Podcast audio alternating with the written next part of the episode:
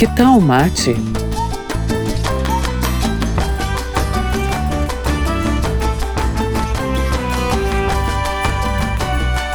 Esse é o podcast do Assan Círculo. Olá, pessoal. Eu sou Pamela Marconato Marques e esse é o podcast Que Tal Mate? Uma produção do Círculo de Referência em Agroecologia, Sociobiodiversidade, Soberania e Segurança Alimentar e Nutricional, o Assan Círculo, ligado à Universidade Federal do Rio Grande do Sul. Nesse episódio, nós vamos seguir falando sobre pandemia, já que estar atento a ela e aos seus efeitos passa a ser um compromisso ético e um cuidado com a vida, no qual a gente precisa estar engajado como universidade pública.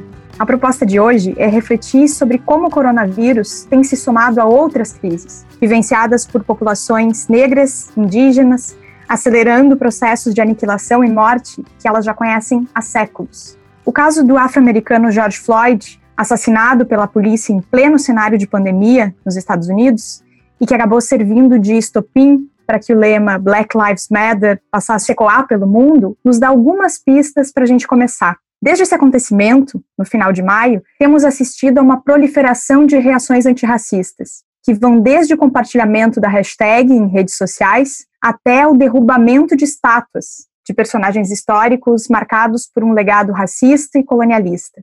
No Brasil, a pandemia segue atingindo mais pessoas negras e matando expressivas lideranças indígenas, como Pataxó Galdino José dos Santos, o Guarani Kaiowá Marcos Veron, Paulino Guajajara, o Ticuna Aldenor Félix, entre, infelizmente, muitos outros enquanto o racismo estrutural vai criando condições para a legalização da grilagem em terras de povos tradicionais, para que bebês indígenas recém-nascidos com suspeita de Covid fossem afastados das suas mães e enterrados sem seu conhecimento em Roraima, para que uma criança negra despencasse do alto de prédio porque adultos brancos de referência não se ocuparam do seu cuidado, a ponto de nos fazer perguntar: é suficiente, nesse contexto, afirmar que vidas negras e indígenas importam? Como é que se dá corpo, sustentação, compromisso para essa afirmação? Para falar desse tema incontornável, convidamos a bióloga, educadora, mestre e doutoranda no programa de pós-graduação em desenvolvimento rural aqui da URGS, integrante do Laboratório Urgente de Teorias Armadas, o LUTA, e da Frente Quilombola do Rio Grande do Sul, Patrícia Gonçalves. E também o professor associado da Universidade Federal do Pará, que também é presidente da Sociedade Brasileira de Etnobiologia e Etnoecologia, Flávio Barros. Queridos, que satisfação ter vocês aqui para esse bate-papo. Eu acho que seria importante, para começo de conversa, que quem nos ouve conheça um pouquinho da atuação de vocês, do lugar de luta e de construção, de onde vocês têm pensado essas questões. E eu sugiro que nessa apresentação vocês também localizem as comunidades com as quais vocês estão mais diretamente engajados e nos contem como elas vêm experimentando esses processos que eu comentei, de construção das vidas negras e indígenas como vidas e mortes irrelevantes. Parte de um custo que a branquitude sempre teve disposta a pagar em nome de um certo modelo de progresso. Patrícia, a gente pode começar por ti? Para nós estarmos falando sobre essa dimensão, né, essa dimensão do racismo, nós precisamos investir um pouco nas histórias de vida que constituem os sujeitos, né, que constituem as pessoas. Então, eu acho que para localizar bem quem está nos escutando nesse momento, eu pensei um pouco nas minhas histórias, né, nas histórias que me constituem para compartilhar com vocês, né, entender, porque realmente uh, o racismo nos ataca em diferentes frentes, né, e diferentes formas também, e atinge a pessoas brancas e a pessoas negras, né, principalmente. Então, pensei em compartilhar com vocês essa minha trajetória. Eu sou de uma cidade, uma cidadezinha aqui da região, né, Sapucaia, uma cidade considerada cidade de dormitório. Ela é bem pertinho aqui de Porto Alegre. Quando eu nasci, o meu pai havia sofrido um acidente de trabalho, ele ficou imobilizável, assim, não conseguia se movimentar. E a minha família empenhou um grande esforço, né, para dar suporte tanto na alimentação, né, dos outros membros da família, como também em outras despesas que a gente tinha.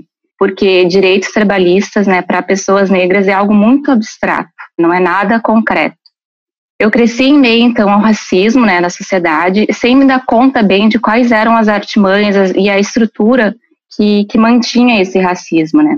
Eu vi parte significativa da minha família, ainda, eu era pequena ainda, ser removida das, das terras, né, onde eles viviam e tal, ser removida por projetos de transformação e urbanização da cidade. Quando eu entrei na universidade, em 2008, foi através do acesso da política de cotas e eu fui atrás né, da, do programa de ciências biológicas, né, eu era apaixonada, ainda sou apaixonada por essa temática, e eu acreditava que na universidade eu poderia desenvolver um projeto de pesquisa que me auxiliasse a encontrar a cura do câncer, porque infelizmente, né, eu perdi uma irmã nessa trajetória, né, eu tive uma irmã que foi acometida por essa doença e ela veio a falecer.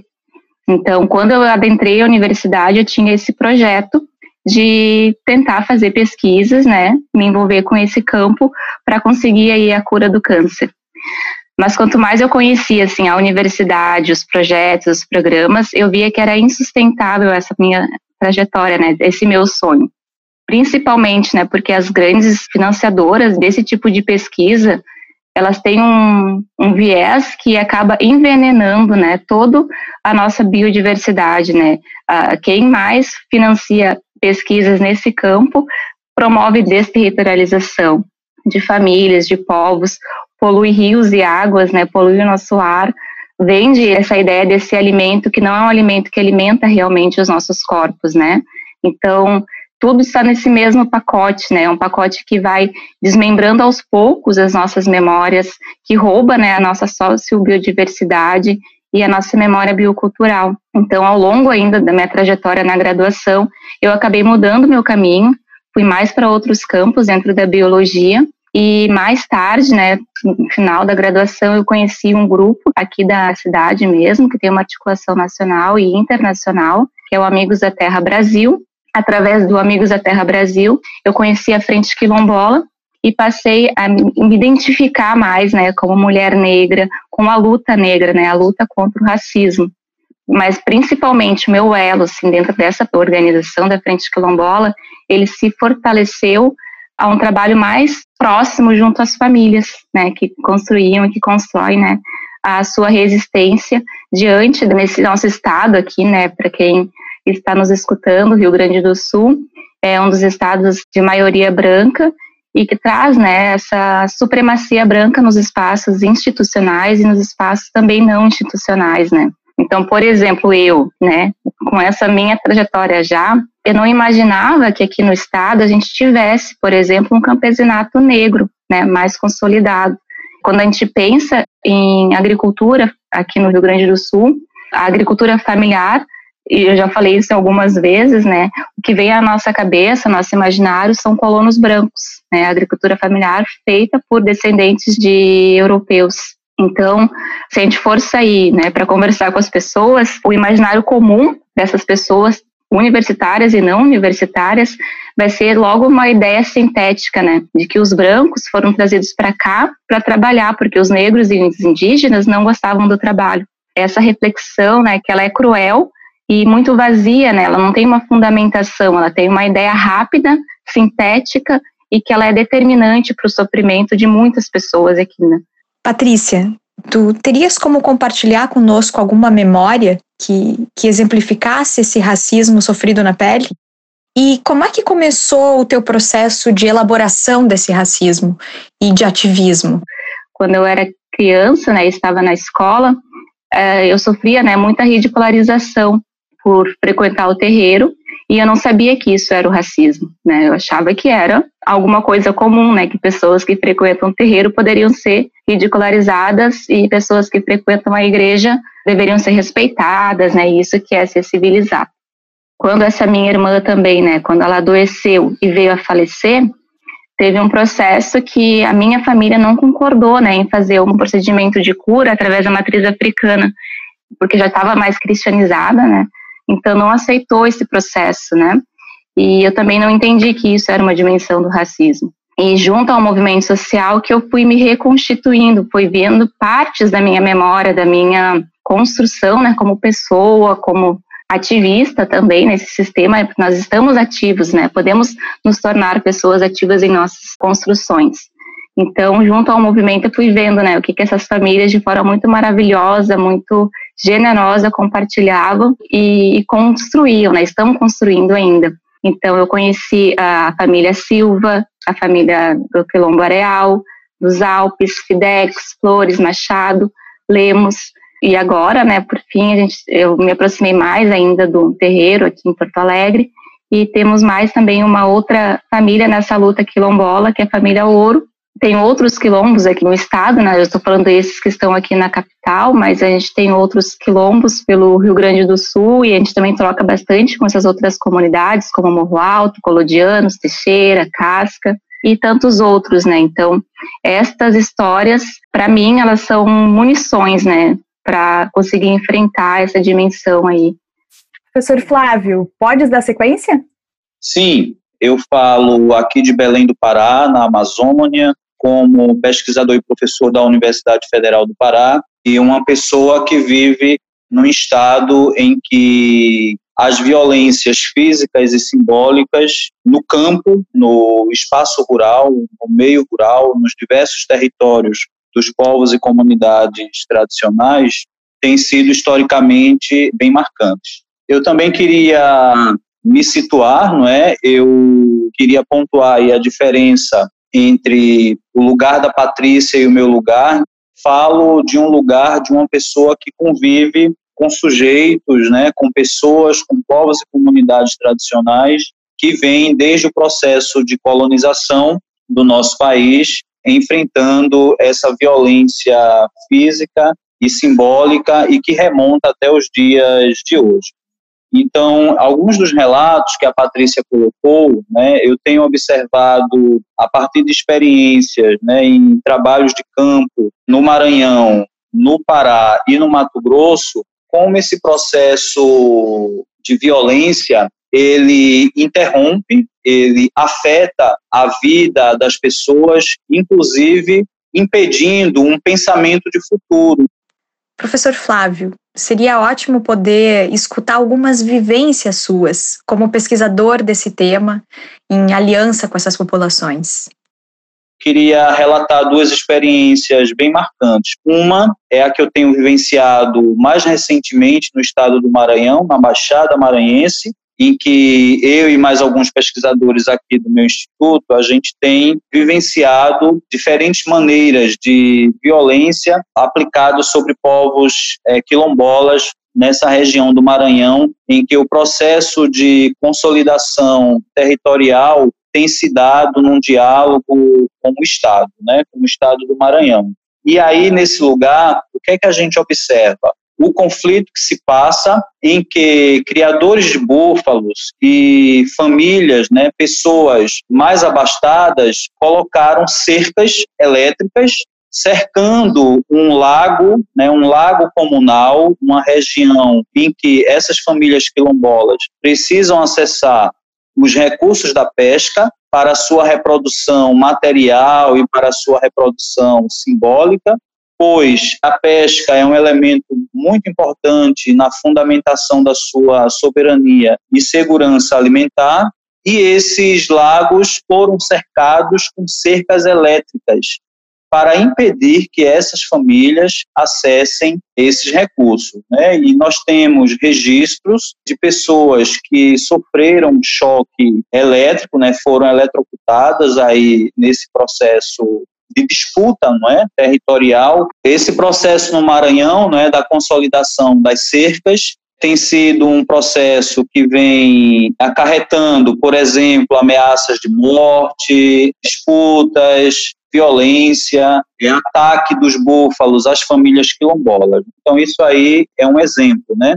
Outro exemplo que eu queria rapidamente citar é o caso do Mato Grosso, na região de Cáceres, com os quilombolas da Bocaina. Não é? Esses foram expulsos do seu território em princípios dos anos 70, num processo de avanço da terra para uma agricultura hegemônica, né, uma agricultura baseada na produção de commodities, e essas famílias foram violentamente expulsas, com suas casas queimadas, e foram retiradas do seu território historicamente constituído. E o Estado, professor? O que é que tu destacarias com relação ao posicionamento que vem sendo adotado? Há uma luta é, desse grupo quilombola nessa região do Mato Grosso para que o Estado reconheça o seu direito de retorno para esse território. Há um processo que tramita no Ministério Público Federal. O INCRA também tem participado desse processo, porque seria o INCRA o órgão do governo a dar, não é, o, a posse de terra e nesse processo a gente tem observado como o Estado, né, como a máquina do Estado vem tratando essa luta há mais de quatro décadas desse grupo social, né, dessa categoria social aí na região de Mato Grosso, é, em Porto Estrela, e o processo de sofrimento, de dor, né, de lamento, em que a sua identidade foi fortemente afetada, o seu direito de existir, o seu direito de ser, o seu direito de fazer foi fortemente atacado uma vez que o Estado, né, e a partir da nova Constituição, não concedeu o direito dessas famílias retornarem ao seu local. E aí a gente vem acompanhando todo esse processo, porque essas famílias elas foram esparramadas, não é? usando a categoria local, elas foram espalhadas por diversos municípios do estado de Mato Grosso e vem tentando aí reproduzir, pelo menos minimamente, as suas sementes crioulas, os seus modos de preparar comida, as suas cozinhas tradicionais, as suas festas de santo, os seus rituais com relação à cosmovisão, né, às fases da lua, ao modo de fazer a roça, ao modo de viver.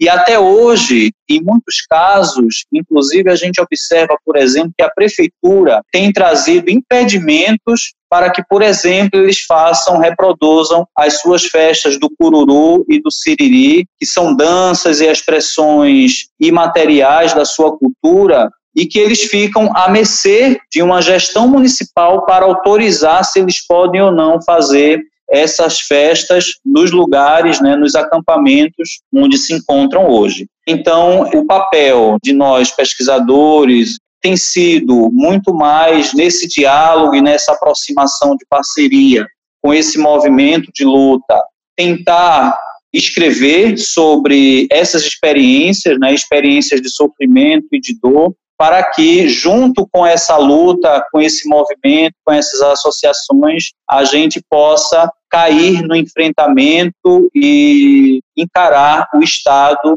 nesse processo de violência histórica e que não há senão um racismo aí muito claro, muito vivo e outras formas de violência consolidando as disparidades, as distorções sociais e a falta de cumprimento de direitos desses povos e comunidades tradicionais. Muito obrigada, Patrícia e Flávio. As falas de vocês trazem elementos muito importantes para que a gente entenda os modos singulares como pessoas negras, povos tradicionais, estão inscritos num projeto de humanidade que precisa manter a ideia de que as suas vidas valem menos para seguir explorando e se valendo da sua força vital. Seria ótimo que agora, na sequência, vocês pudessem nos falar sobre como essas populações têm produzido, elas próprias, respostas vigorosas contra essa ideia, contra a aniquilação das suas vidas. Alguns exemplos de como, no seu cotidiano, nas suas lutas, inclusive agora, né, durante a pandemia, elas têm cuidado da vida, criado modos de reverenciar, de exaltar a vida as coisas que eu estou vendo, né, elas são coisas que vêm de uma inventividade, né, de uma força geradora e que deseja muito a vida, né, que se compromete muito com a vida, que se compromete muito com uma possibilidade de vida saudável, de uma vida feliz, de uma vida com saúde. Então, diante da pandemia, né, de tudo que nós estamos vendo, as comunidades aqui, as comunidades urbanas, se organizaram de diferentes formas e, e em parceria com um sentido comunitário, que vem muito naquela ideia né, de fortalecimento do tecido social diante né, da opressão que vem, inclusive, via Estado, né, não é só ah, uma estrutura uh, capitalista, os empresariados, não. A opressão ela está vindo, né, a partir do Estado muito forte, né, nesse período. Então as comunidades se organizaram e conseguem fazer campanha de arrecadação de alimentos, conseguem pensar modelos de educação contra esse modelo de educação que está sendo imposto à distância, né, para pessoas que não têm acesso à internet, que não têm computadores ou telefones celulares que possam ser utilizados por todos que estariam, né, em fase escolar. Nas comunidades a gente não tem essa realidade, né, mas mesmo assim as comunidades se reorganizam e pensam quais são as demandas que nós estamos precisando dar conta agora para auxiliar a formação das nossas crianças, para auxiliar a formação dos nossos adolescentes. Quais são as características né, que essas pessoas precisam estar trabalhando desde as suas fases ali, no início de suas vidas, para ficarem mais estruturados para esse mundo, né? Então, nós temos diversas experiências, a gente tem o pessoal que está fazendo desde corte e costura, como histórias, né, resgate de histórias de memórias das famílias, histórias de luta dessas famílias, como também construindo pracinhas, né, construindo possibilidades das crianças também enfrentarem, né, esse período de isolamento em suas próprias comunidades, porque é fácil pensar um isolamento social para famílias, né, que não vivem um forte laço comunitário no seu território, né, mas agora para quem compartilha desde os talheres, né, onde as casas não têm espaços para fazer esse isolamento mais definidos, mais demarcados, né, onde tudo é compartilhado, é outra lógica que acontece ali. Então, as pessoas estão se apropriando cada vez mais disso e estão pensando como elas conseguem promover, né, segurança e saúde num período de pandemia, num período onde nós enfrentamos um inimigo invisível ao mesmo tempo, né? Então, tudo isso está sendo muito socializado, muito discutido e, e refletido né, pelas comunidades. Maravilha, Patrícia. Flávio? As comunidades têm buscado as suas formas de existência e resistência. Aí é importante a gente colocar o processo de politização né, ou de enfrentamento político ao Estado, e aí também a gente pode colocar os processos de judicialização que as comunidades, né, junto às ONGs, junto aos pesquisadores e pesquisadoras, têm se articulado, têm estudado mais sobre os instrumentos legais, tanto no Brasil, e aí a gente pode falar da Carta Magna, a gente pode falar da Convenção 69 da OIT, a gente pode falar dos artigos que constam na Constituição brasileira, dos decretos e dos próprios instrumentos internacionais para lutarem pelos seus direitos. Também há todo um processo de revitalização das suas lutas, e aí eu queria falar um pouco das redes sociais e das tecnologias modernas, que também têm sido muito importantes nesse processo de enfrentamento e de luta né, perante a sociedade hegemônica, perante essa ideia de Estado-nação, e as comunidades têm reinventado o seu modus operandi nesse processo de pandemia. E, para isso, elas têm construído diferentes estratégias, como, por exemplo, cercar as estradas, os meios de acesso às comunidades, no sentido de isolar, não é, para o contato com pessoas que possivelmente estejam contaminadas com o SARS-CoV-2, que é o novo coronavírus. Essas comunidades, elas têm trazido a experiência de comercialização dos seus produtos da sociobiodiversidade, e nesse sentido a universidade tem se somado a essas redes de solidariedade e de comercialização dos produtos dessa sociobiodiversidade para de alguma forma gerar renda para essas comunidades. Várias comunidades têm se valido das suas cosmologias e dos seus próprios modos de cura que divergem em muitas situações dos modos de fazer a medicina no contexto da cidade e da alopatia, não é? Então, as plantas medicinais, os encantados, né, é, os processos de pagelança, de benzeção, têm sido também muito importantes nesse processo porque o Estado não lá está, né? o Estado não aparece, né? a medicina não se apresenta, o hospital não está ali, mas essas comunidades elas vão construindo as suas próprias formas e estratégias de enfrentar essa doença que tem a cara e o cheiro do capital. Obrigada pelas respostas, Patrícia, Flávio.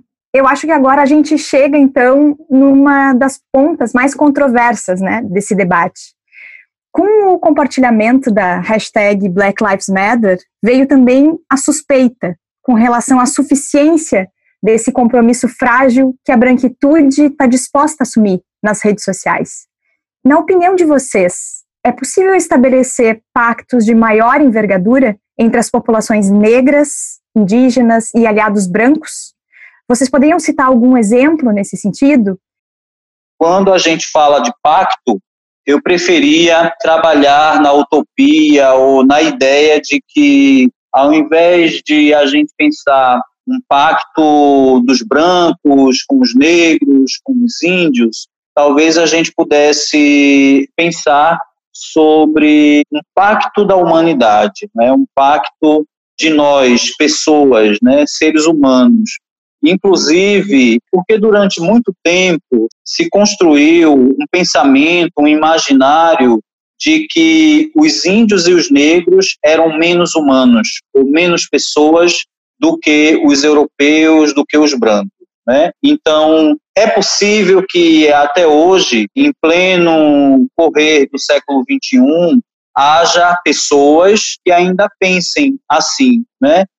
Então, essa ideia do pacto, ela é muito interessante, um pacto que traz a possibilidade de uma relação, né? Uma relação em que as alteridades, o respeito às alteridades, o respeito ao outro, o respeito à identidade do outro, à cultura do outro, ela é fundamental para a gente pensar a nossa humanidade.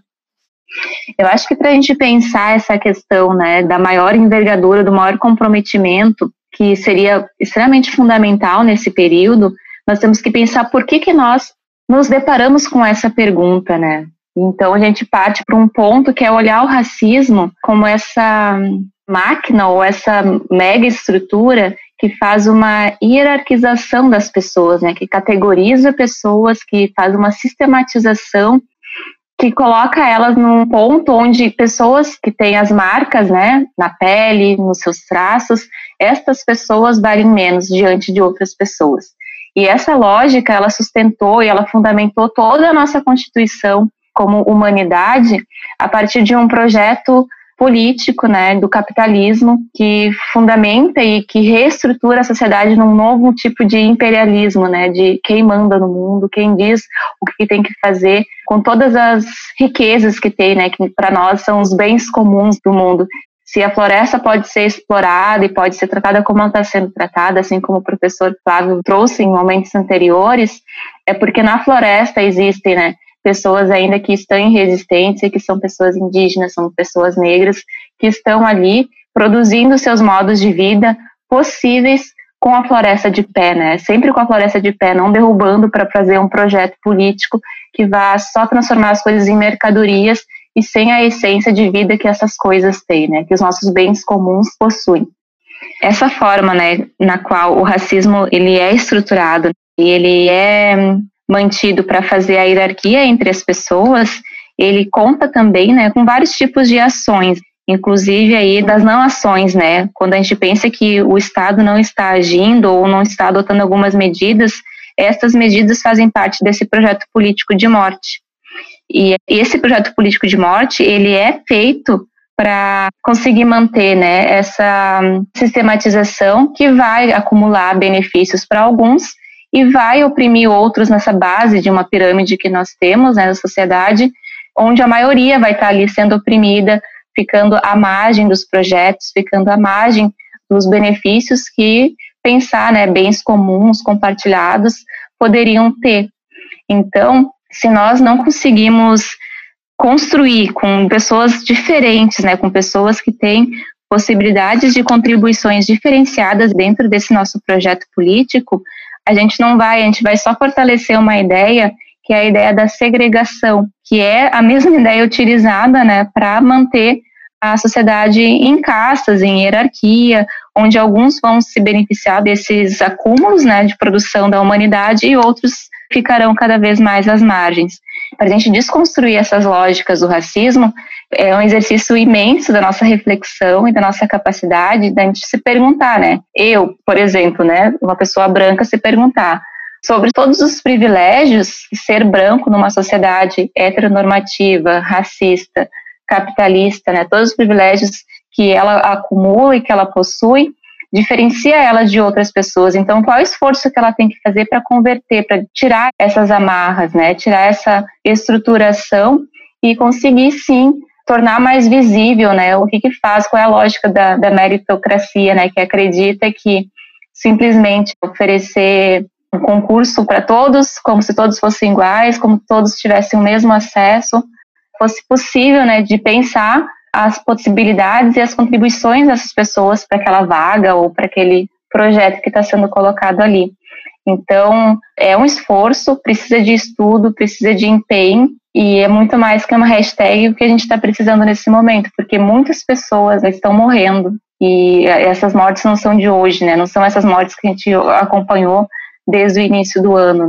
São mortes há 520 anos para sustentar um projeto de morte para pessoas negras e indígenas, né? Então, todo esforço que as pessoas brancas têm que fazer, tem que estar sempre pactuados nessa percepção, né?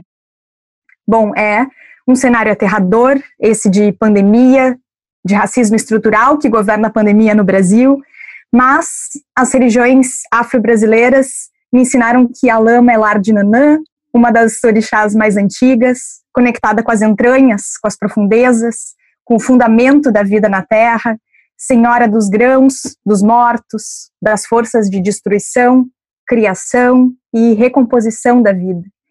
Então, eu encerro esse podcast de hoje com essa imagem, que é a força de Nanã nos ajude a não perder de vista o que as vidas negras nos ensinam, que mesmo submetida a grandes desgastes, é da natureza da vida encontrar modos insuspeitados de perdurar. Muito obrigada, Patrícia, Flávio, pelo tempo e pelas falas preciosas de vocês. Obrigada também a quem nos escuta por completar a finalidade desse podcast. O Mate é uma produção do Círculo de Referência em Agroecologia, Sociobiodiversidade, Soberania e Segurança Alimentar e Nutricional, o ASSA-Círculo, ligado à Universidade Federal do Rio Grande do Sul. A coordenação é da professora Gabriela Coelho de Souza e de Daniele Finamor. A produção é da Jaqueline Patrícia Silveira e da Silvana Granja. Esse episódio teve a participação especial de Pamela Marconato Marques, vinheta e edição de áudio do Pedro de Bois e identidade visual da Helena de Lima Miller. Até o próximo episódio.